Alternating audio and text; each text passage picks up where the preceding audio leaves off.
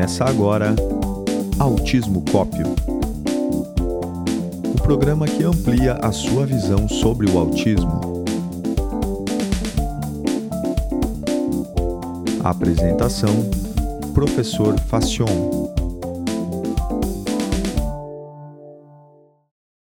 Professor, qual é a terminologia correta a ser usada?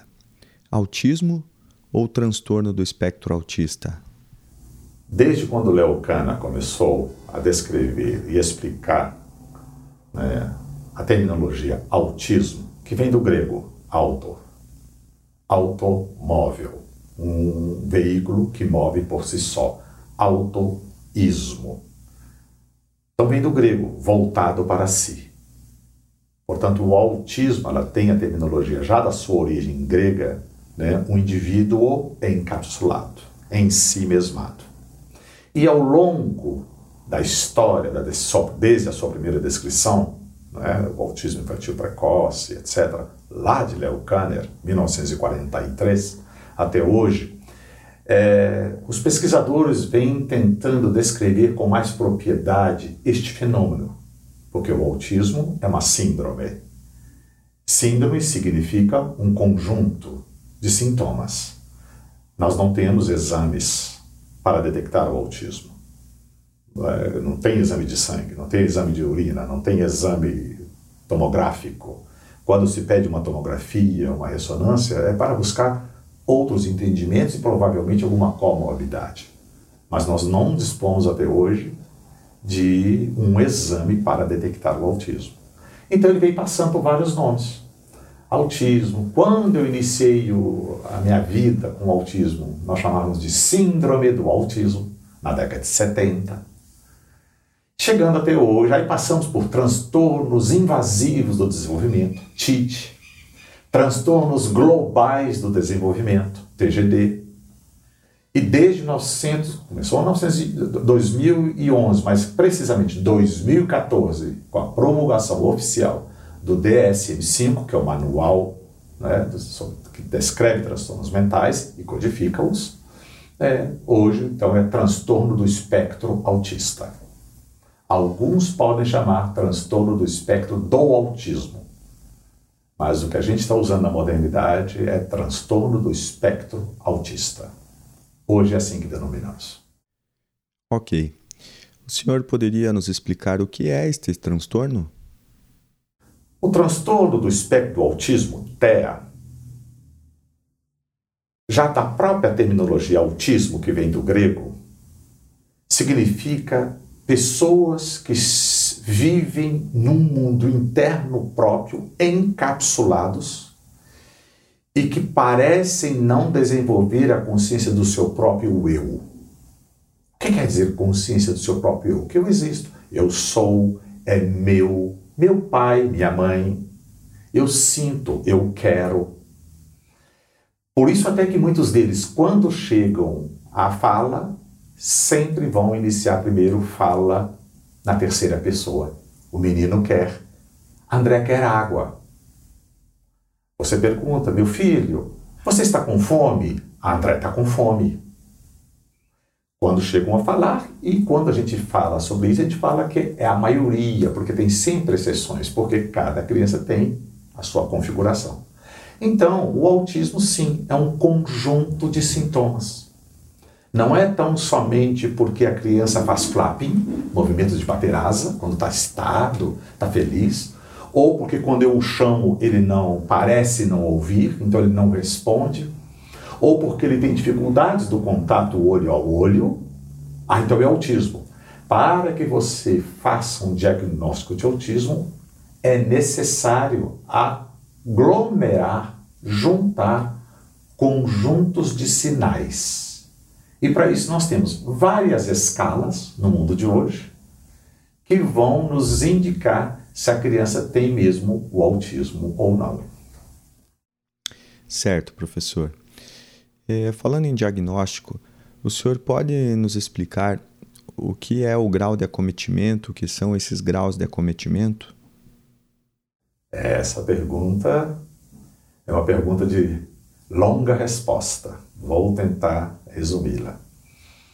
Assim como qualquer atipicidade humana, um indivíduo que tem uma cardiopatia, um indivíduo que tem uma depressão, um indivíduo superdotado, alguma tipicidade. O que é a tipicidade? É que nós calculamos estatisticamente que 100% da humanidade, 90% dela, é, vão responder aos estímulos, vão se desenvolver, vão crescer dentro de uma média da espécie humana. Uma inteligência comum, vão ficar de vez em quando felizes, de vez em quando infelizes, mas são felicidades e infelicidades que não vão invadir o indivíduo profundamente e deixá-lo ao longo do tempo com sofrimento. Aí já é atípico. Tipicidade significa a média estatística. Então, 90% da humanidade crescem no tempo certo, vão andar no tempo certo, vão começar a falar no tempo certo, vão aprender a ler e escrever no tempo certo, etc. E eis que ao longo do tempo, nós pesquisadores fomos descobrindo, ao longo de séculos, mas mais precisamente nos últimos 40, 50, 60 anos, aceleramos bastante no entendimento da vida humana, através de evidências, pesquisas, os laboratórios, e percebemos que cerca de 10% da população vão apresentar alguma atipicidade. O que é atipicidade? Um transtorno. E aí, nós vamos observar que cada um, mesmo sendo um determinado transtorno, há, de acordo com a pergunta, graus de acometimento. O que é graus de acometimento? O que é um grau de acometido? Uns são mais profundos, essa atipicidade, outros são menos. Como nós estamos falando sobre o autismo, você vai observar numa determinada criança que já tá, está com o diagnóstico devidamente bem prescrito, autismo, ele tem o TEA, transtorno do espectro autista, e ele apresenta cerca de quatro, cinco, seis sintomas que a gente observa no autismo. Mas eu posso olhar, por exemplo, para uma outra criança, com uma outra idade, ou a mesma idade, ela também está com um diagnóstico devidamente prescrito de autismo, do TEA, só que ela tem 8, 10 sintomas do autismo. E eu posso pegar uma outra criança que ela não tem somente 8, 10, ela vai ter 14, 16 sintomas de autismo. Para que vocês possam me entender melhor, vamos pensar numa pessoa, num, num adulto que já fez três pontes de safena. E aí trava-se, por exemplo, uma conversa entre dois amigos. Aí um amigo diz para o outro: Eu estou preocupado com meu pai. É, o que, que houve com seu pai? Ih, ele está com problemas no coração. Ih, caramba. É, ele fez três pontes de safena. E aí o outro amigo fala, ih, caramba, eu estou então mais preocupado com meu pai. Porque o meu pai também já fez ponte de safena, mas ele fez quatro pontes de safena. Ó, os dois têm cardiopatia, só que um é mais acometido, é mais grave. Outro é menos grave, de acordo com o sintoma apresentado. Então, voltando para o autismo, já em, na década de 80, quando eu era doutorando ainda no departamento de psiquiatria na Alemanha, ali já tinha é, descrito 73 sintomas que nós podíamos observar numa pessoa com autismo. Alguns anos depois, os norte-americanos conseguiram é, descrever 123 sintomas. E esses são chamados graus de acometimento. Só que cada sintoma ele não é específico do autismo. Por exemplo, você chamar uma pessoa pelo nome dela e ela não te responder. Você pode observar isso, por exemplo, na esquizofrenia catatônica. Quem tem uma esquizofrenia catatônica, ele pode ficar encostado numa parede, no muro, inerte, horas e horas, você vai chamá-lo e ele nem vai reagir. Você chama pelo nome dele e ele está lá na, catatonia dele. Portanto, para prescrever o transtorno do espectro autista, é necessário encontrar um conjunto de sintomas.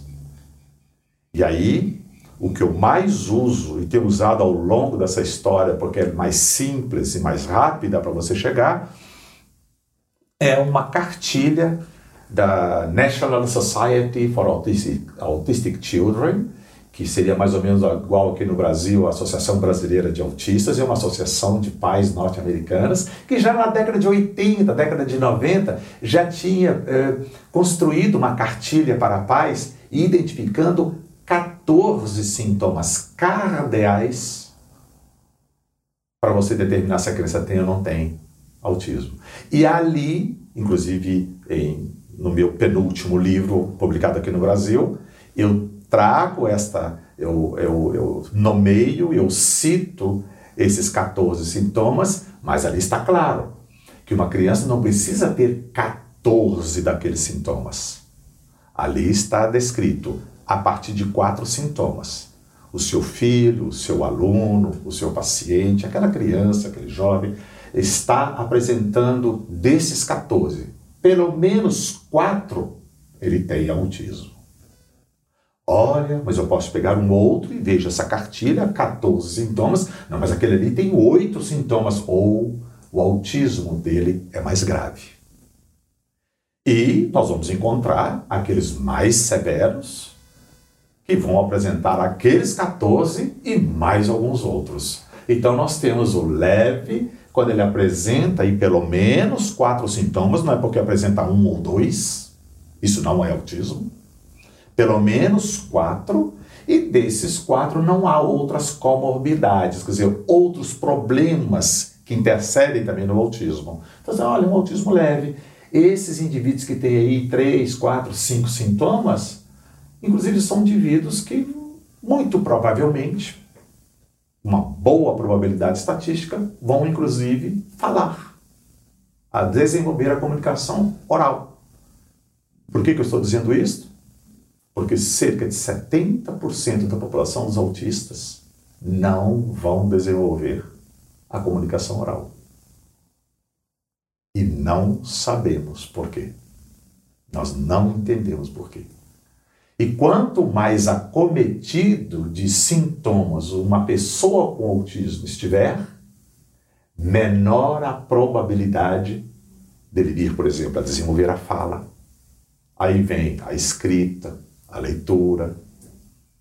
Inclusive, quando vai para um grau acentuado, severo de autismo, são indivíduos que provavelmente o resto da vida vão estar à dependência de pessoas que possam cuidar deles, porque eles não conseguem desenvolver autonomia. Talvez uma ou outra atividade autônoma, mas em geral não vão conseguir desenvolver. E é assim que nós vamos então escalonando graus de acometimento, uns mais graves e outros menos graves. Este foi o Autismo Cop de hoje, o programa que amplia a sua visão sobre o autismo. Acompanhe o professor Facion nas redes sociais e tenha acesso ao conteúdo de 45 anos de experiência, estudos e obstinado trabalho sobre autismo e comportamento humano. Até a próxima!